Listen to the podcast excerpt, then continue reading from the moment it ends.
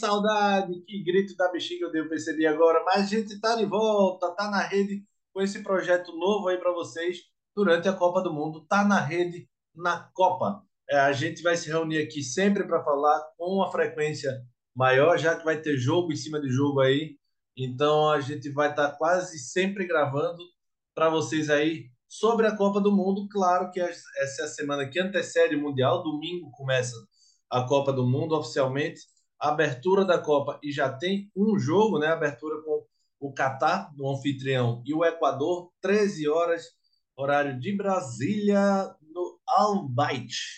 Albayt, é esse o nome do estádio aí. Enfim, estamos aqui no Tá na Rede da Copa, o time todo reunido hoje, eu, Gustavo Luquezzi, Giba Carvalho, Alexandre Barbosa e Diego Luna, que está pegando um pouquinho de trânsito aí na internet. Em cinco minutinhos ele está chegando.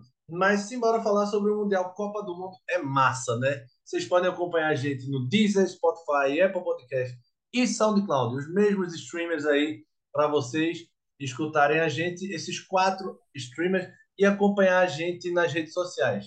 Arroba tá na rede pé, tanto no Twitter como no Instagram. No Instagram, a gente vai estar tá alimentando diariamente com polêmicas, com enquetes, com opinião, com notícias então fiquem ligados no arroba tá na rede PS, segue a gente lá, passa para amigo, divulga aí que esse projeto da gente continua aí com o apoio para esse projeto da gente continuar com o apoio de vocês e com essa qualidade massa, modéstia à parte.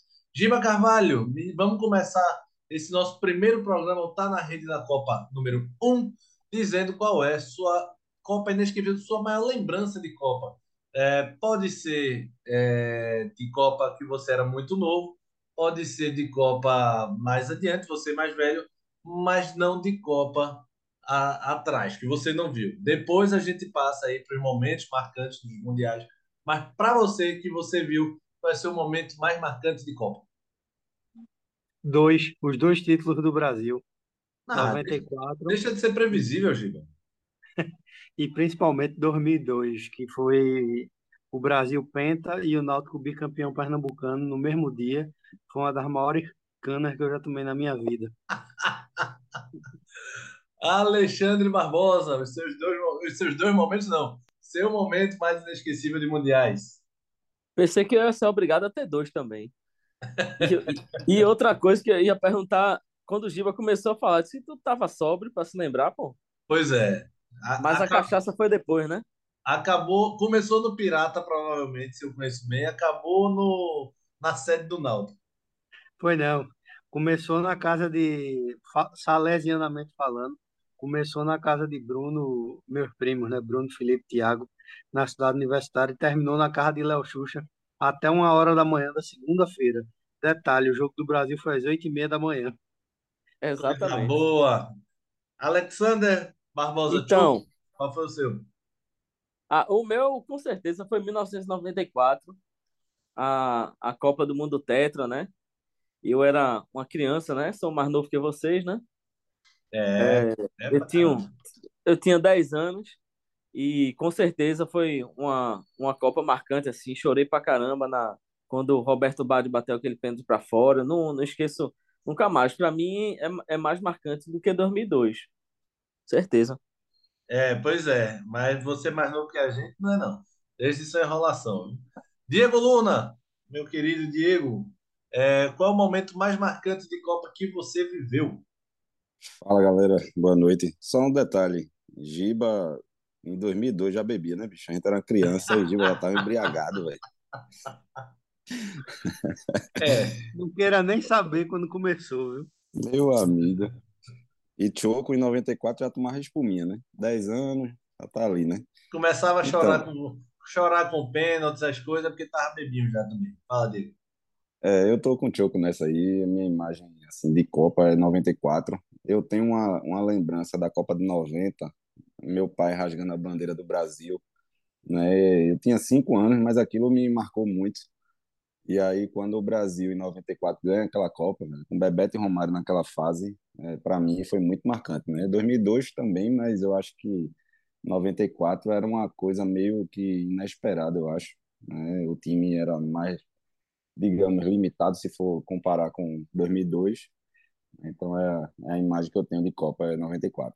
É, vocês remeteram tudo ao Brasil. A pergunta foi o momento mais marcante de mundiais que vocês viram. Vocês já foram para as conquistas do Brasil, né? Mas tô brincando. E eu nasci no Japão, foi? Como é? Não é isso. Quer que eu comente o quê? Título da Argentina aqui? Não é não, é? Tem que ser o momento mais marcante. Vai que... É porque faz tanto tempo que a saudade tá grande. É, não, mas obviamente que a gente ia puxar para uma conquista do Brasil. 94, é, realmente, é, a gente era muito novo, né? Alexandre Barbosa, aí, 10 anos, eu tinha volta disso também, mas eu queria ter visto 94 com mais consciência. Eu acho que foi uma Copa tão interessante, né? Acho que a primeiro, primeira Copa num, num país misto, né? Digamos assim, nem, nem na Europa, nem na América do Sul, e a gente realmente, eu queria ter mais consciência. Era uma Copa que um país que realmente não tinha tradição nenhuma, nem sabia direito o que era o soccer, né? É, tinha toda a estrutura para organizar, só não tinha exatamente a paixão do público ali. E naquela Copa se trocou é, uma, uma trave, né, uma barra no meio de um jogo, né, um jogo da Bulgária e México, se eu não me engano. É, aquela Copa mostrou como, a, como funcionam as coisas num grande evento para a gente, né, assim, brasileiro, principalmente entre criança ainda. Aquela Copa, o, exame antidoping era mais rígido, assim, pegou Maradona, pegou a galera teve o Escobar, né, o colombiano que fez o gol contra e morreu depois. Eu queria ter visto aquela Copa com mais consciência. Em 2002, a gente já bebia realmente. É, Diegão ainda estava nas mãos aí da, da Ordem Salesiana e era um menino muito bonzinho ainda. Mas o meu momento mais marcante, sem dúvida nenhuma, vai para o de 2002. Eu tinha mais consciência ali. E no, no, eu só não boto o de 98, aquela tristeza contra a França, porque realmente seria. Botar a tristeza é sempre ruim mas foi marcante para mim. Aquele negócio de Ronaldo era como se fosse o primeiro ídolo de fato, tendo alguma coisa errada, caindo, né? Uma, uma cilada aí, numa convulsão. E aquela derrota para a França é bem marcante. É... Chamar, chamar vocês aí, se quiserem falar, né? Obviamente, Giba, Diego e, e Alexandre, sobre essa expectativa desse Mundial. O Brasil chega como favorito. Eu, eu gosto de uma ladainha, que é aquela coisa. Quem é o favorito da Copa? Se eu perguntar, vocês vão dizer os, os campeões mundiais e tal. Desses times aí, obviamente, e os que não conquistaram, quem pode surpreender? E aí tem Bélgica, Holanda, que nunca conquistou. Giba Carvalho, puxando por você aí, quem são os favoritos para a Copa? É, Guga, na minha opinião, sem sombra de dúvida, Brasil e Argentina são os dois favoritos para a Copa. Gostei que Brasil... você fechou, fechou em dois só, né? É. Gostei, gostei. Eu acho que tem algumas seleções que correm por fora, sabe? Eu acho que, que a Holanda vem com uma geração interessante, mas não é, acho que, que, que time para título. Pode chegar, sim, mas não é. Inglaterra também, acho que no mesmo patamar da Holanda. É... A França é um bom time, cara. A gente também não pode desprezar, mas vem muito maltratado, né? Muito, como é que se diz, flagelado aí, né? Com, com, por conta dessas quatro contusões aí em cima da Copa. Perder. E das quatro contusões, né, meu amigo? Você perder Pogba e perder principalmente Kanté, acabou-se o meio, né? E, mas assim, eu acho que Brasil e Argentina, com méritos, chegam como favoritos. O Brasil, é, mesclando né? Digamos que uns jogadores que já fizeram parte do ciclo de 2018 com uma juventude aí bem talentosa, acho que Tite um pouco mais tardiamente, né, aceitou um pouco mais essa questão da renovação e a Argentina que desde aquela Copa América que foi até aqui no Brasil que ela que ela foi eliminada num jogo no Mineirão jogando melhor do que o Brasil, né, com, com os meninos foi mais assim arrojada na questão de, de renovação de elenco, mandou aquela velharia toda que mandava na AFA para casa, botou um treinador novo, de concepção nova. Acho que, que vão ser os grandes destaques aí da Copa do Mundo. Alexander Barbosa, Choco. Talvez assim. Não me vê com cinco, cinco, favoritos, não, viu, meu amigo? Eu, eu vou abrir um pouco mais o leque, na verdade. Assim, eu acho que é impensável a gente não falar em Brasil e Argentina, e não só pela tradição, é, acho que pelo futebol jogado recentemente, a Argentina aí faz se eu não me engano, Jimba falou desse, desse último jogo aí, faz uns três anos que a Argentina não perde um jogo, né? Então, é, vem numa forma muito boa, com os caras querendo jogar pra caramba, Messi é, sendo um líder nato nesse time, então eu só tenho elogios para esse time da Argentina aí, inclusive pode dar uma final Brasil e Argentina, né? É, o Brasil, também pela sua forma, também vem jogando muito bem. A última derrota foi para a Argentina, né? Naquele, naquela final da, da, da Copa América, um, um, um, resultado normal, né? Que tem suas, suas circunstâncias. É, mas é, Tite acabou se encontrando aí, como o Giva falou, no, no meio do caminho, fazendo uma, uma renovação, trazendo peças importantes. É, eu vejo o Brasil, e a gente vai falar isso um pouquinho mais na frente, ofensivamente muito forte.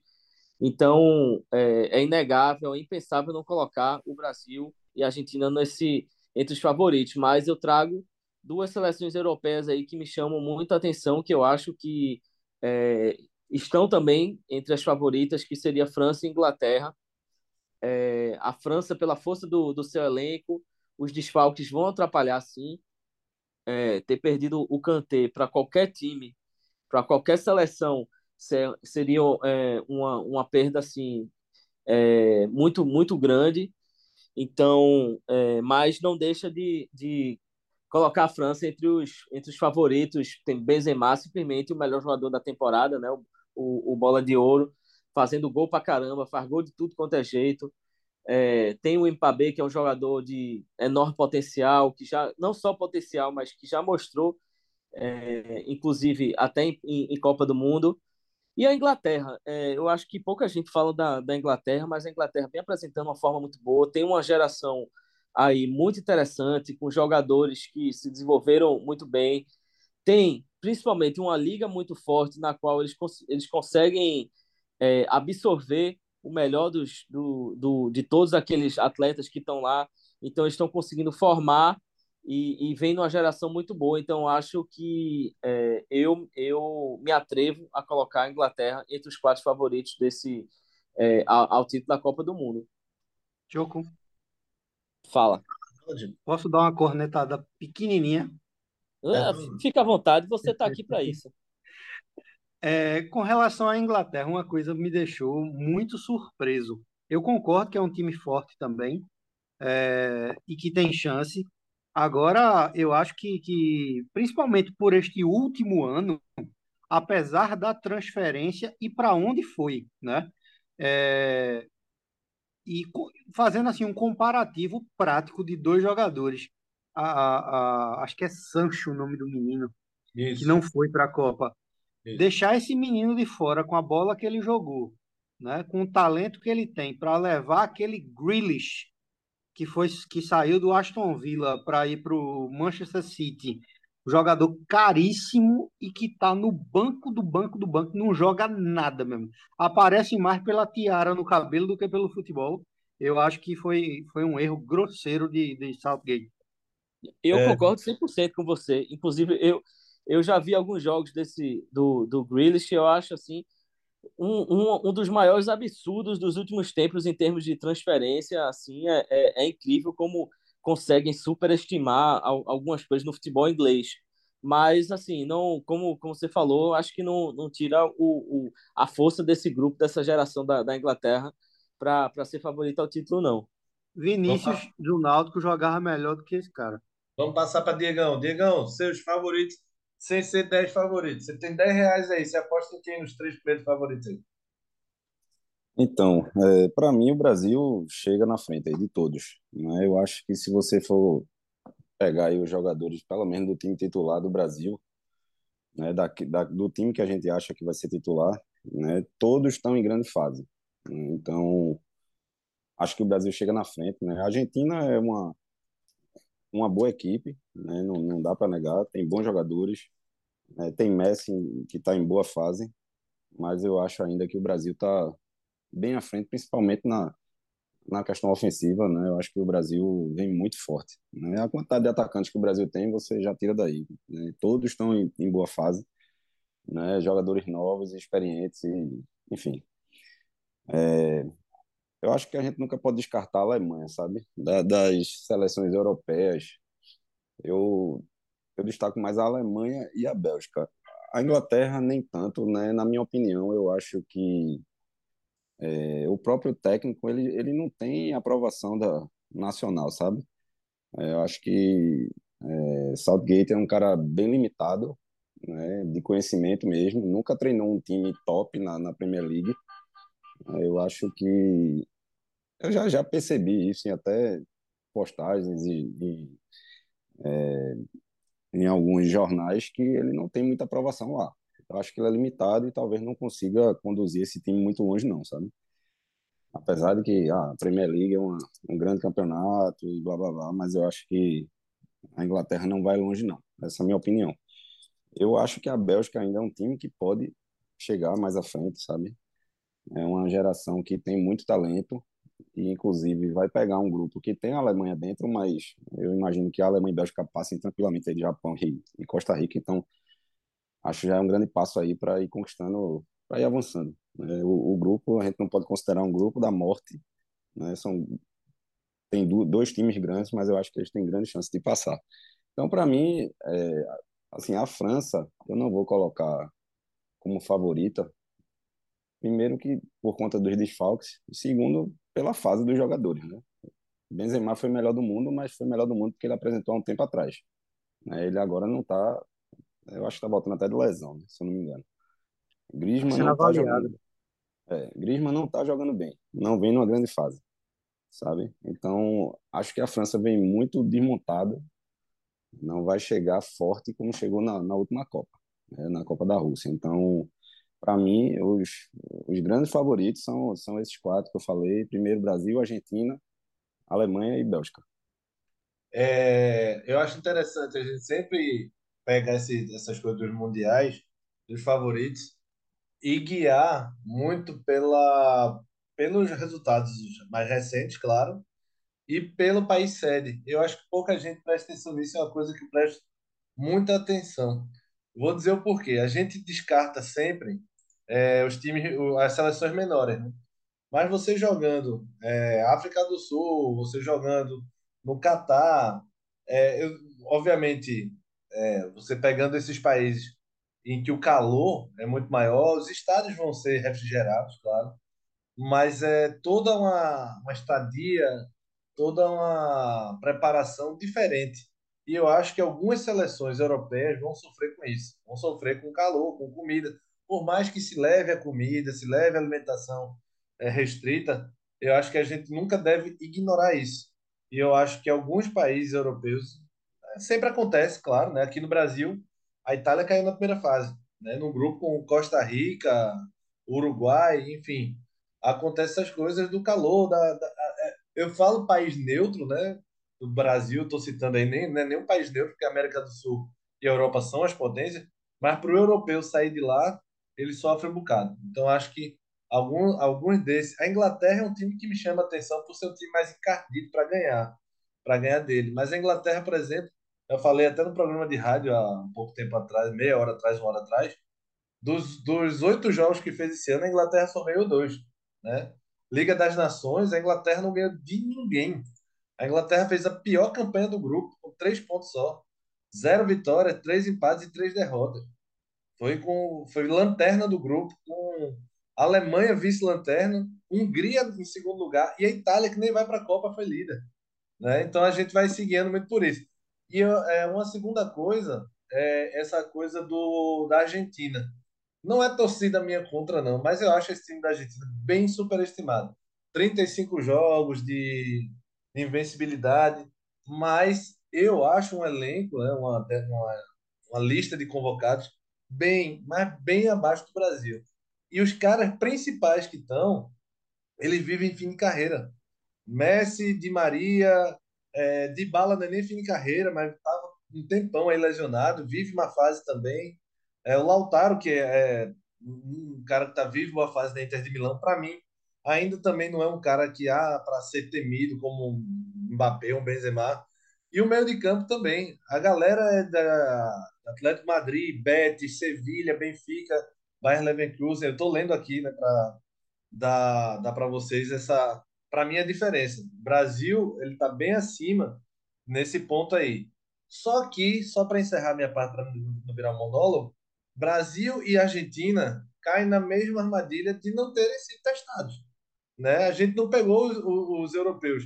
A Argentina ainda pegou a Itália naquela finalíssima, né? que era campeão da Copa América com o campeão da Eurocopa e tal, e deu de 3 a 0, venceu fácil, mas a gente não foi testado. A gente ganhou tudo que podia por aqui. A Argentina ganhou essa Copa América, para mim, a Copa América bem mais ou menos, feita nas coxas no Brasil, nem era para ter sido no Brasil, foi feito de última hora.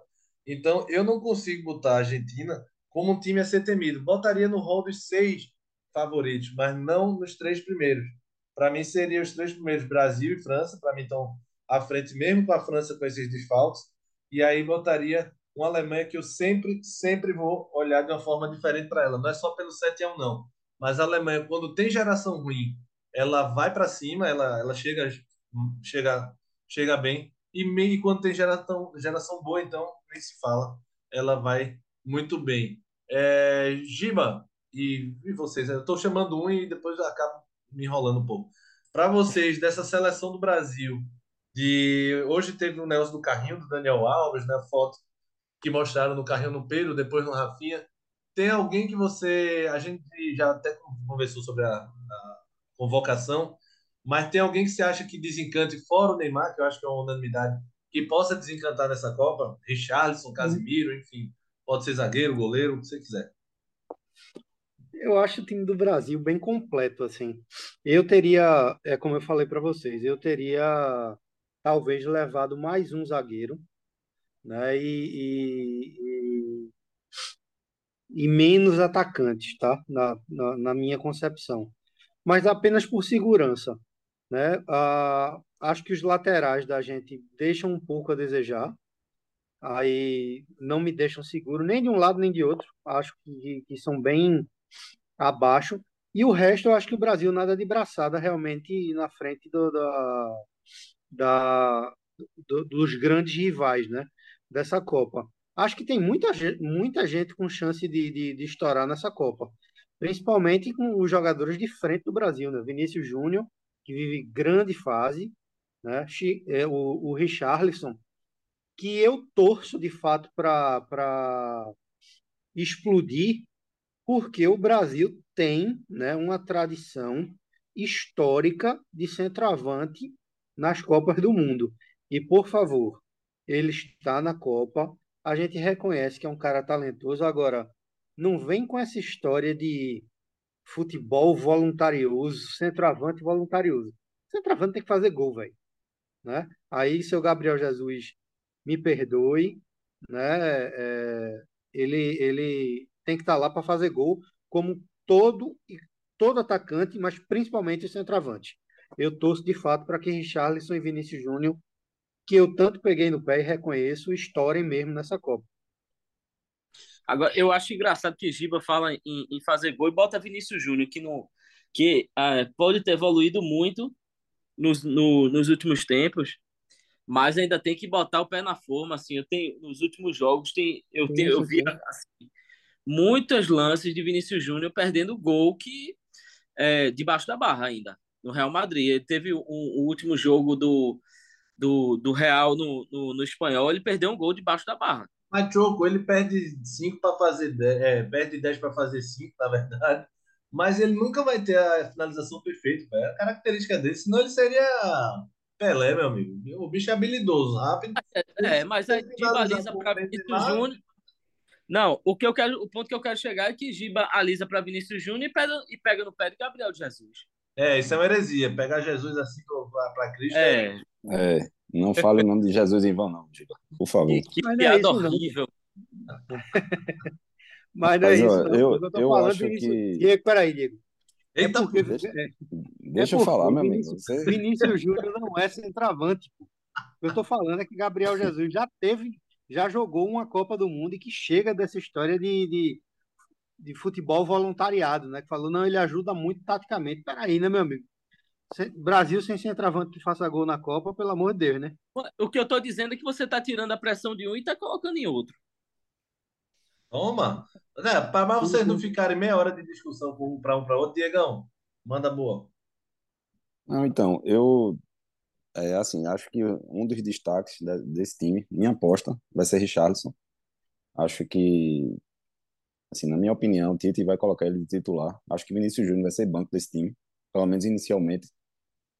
É, a formação deve ser Neymar, Richarlison e Rafinha. É, mas acho que se Tite der a oportunidade para esse cara, eu acho que Bruno Guimarães vai, vai sobressair, sabe, nesse meio campo. Porque eu ainda tenho dúvidas, né, se ele vai de Casemiro e Fred ou Casemiro e Bruno Guimarães, sabe, com o Paquetá mais à frente. Eu ainda não, não tenho essa certeza, mas eu acho é Bruno Guimarães um, um cara que joga muita bola, sabe? E Bruno, Bruno Guimarães me dá um medo de ser um novo Juninho Pernambucano. Joga a bola da porra, mas na hora do Mundial cagou-se tudo. É, pode ser, é, mas é como eu falei, é aposta, né? A gente tá aqui falando de. Não, sim, sim, você tá, de, você tá perfeito. Acho que se ele tiver personalidade aí, abraçar a ideia, tipo a gente sabe que Copa, Copa sempre tem uma surpresa, né? Copa, tipo, o próprio Kleberson na, na Copa 2002, né, que a gente não esperava, ele surgiu bem. Vamos ver se ele, se ele surge bem, né? Acho que a formação do Brasil ainda é meio que uma incógnita.